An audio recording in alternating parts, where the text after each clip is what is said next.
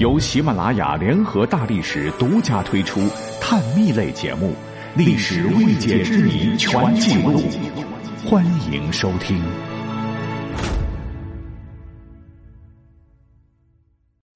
影视剧当中呢，经常能看到百官上早朝的片段。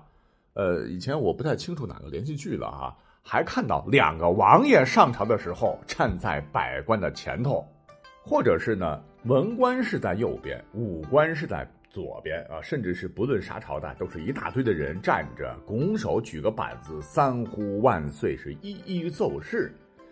那面对这些熟悉的场景，哎，你们也觉得哪里不妥吗？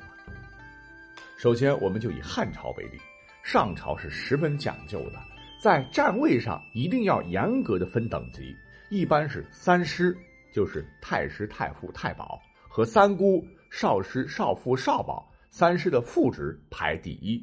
王爷们，就是即使姓刘，也绝对不可能排第一的，一定得排第二。呃，再有什么大将军、骠骑、车骑、卫将军，其次。从这个排位看，当年武将的地位比宋以后还是高很多的。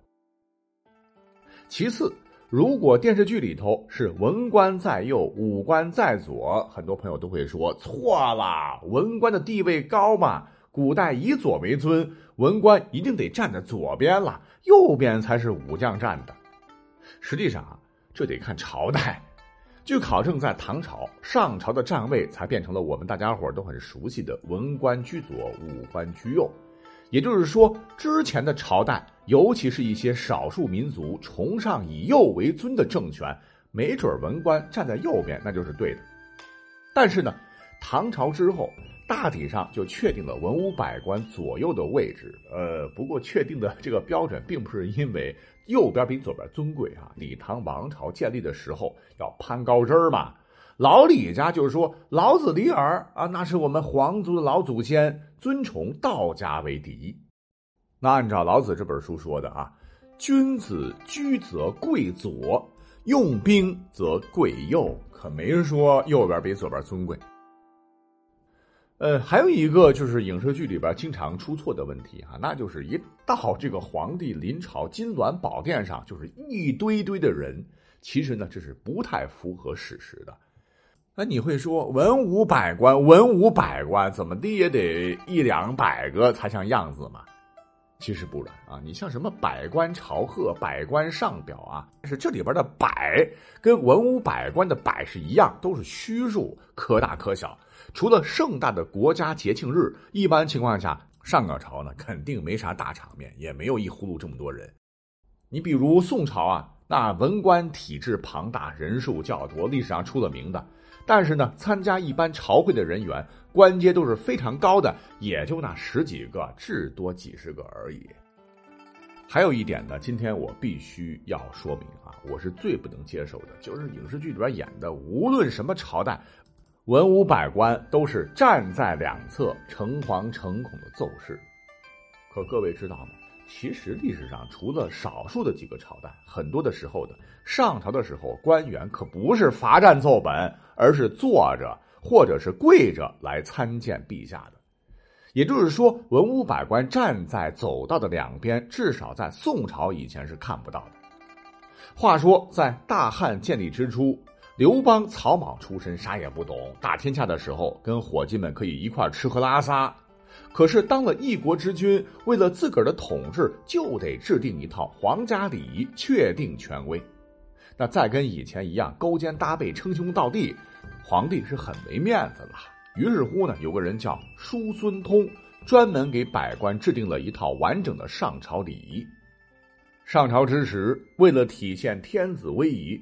文官们都站在东边，面朝西；武将们站在西边，面朝东。皇帝身穿龙袍出来之后，文武百官必须恭恭敬敬的依次向皇帝施礼：“万岁，万岁，万万岁！”据说刘邦第一次登基出场，受到这般礼遇，相当受用，情不自禁的说：“当皇帝真爽啊！”可是，请注意啊，当时制定的上朝礼仪，别看已经很讲尊卑了，可是这个制度里面关于大臣们向皇帝汇报工作，可没有让大家站着，而是坐着。啊，这倒不是考虑到大家站着辛苦啊，而是因为椅子这东西呢，最早是汉魏时传入我国的胡床，而有椅子这个称呼呢，则最早是在唐代。椅子广泛应用，则是在宋代的事儿了。春秋一直到汉朝，大部分都是席地而坐的。那刘邦席地坐着，大臣们站着，这刘邦仰着脖子看大家，实在是不成体统。不过这套礼仪呢，不光对大臣们了啊，皇帝也得讲礼仪。当丞相来上朝时，皇帝必须要亲自站起来表示尊重。皇帝为丞相起啊，是当时上朝的一个特色。可是到了宋朝，大臣们不能坐了啊，通通得站起来，这才跟很多电影电视剧里边演的情况差不多了。话说陈桥兵变，北宋的建立者赵匡胤黄袍加身当了皇上，就总觉得大臣们啊跟自个儿平起平坐讨论国家大事特别扭。我统兵打仗数十载，高头大马挥使方遒，将士们都是仰视我的。啊！现在你们跟我一般高，我的威严没有了，就想着怎么能把面找回来。一次到了上朝的时候，赵匡胤对大臣们说：“众爱卿啊，你们把今天的奏章拿到我面前来吧。”大臣们就赶紧把奏本拿到他跟前儿。大臣们一离开椅子，太监们就趁机把做的东西给搬走了。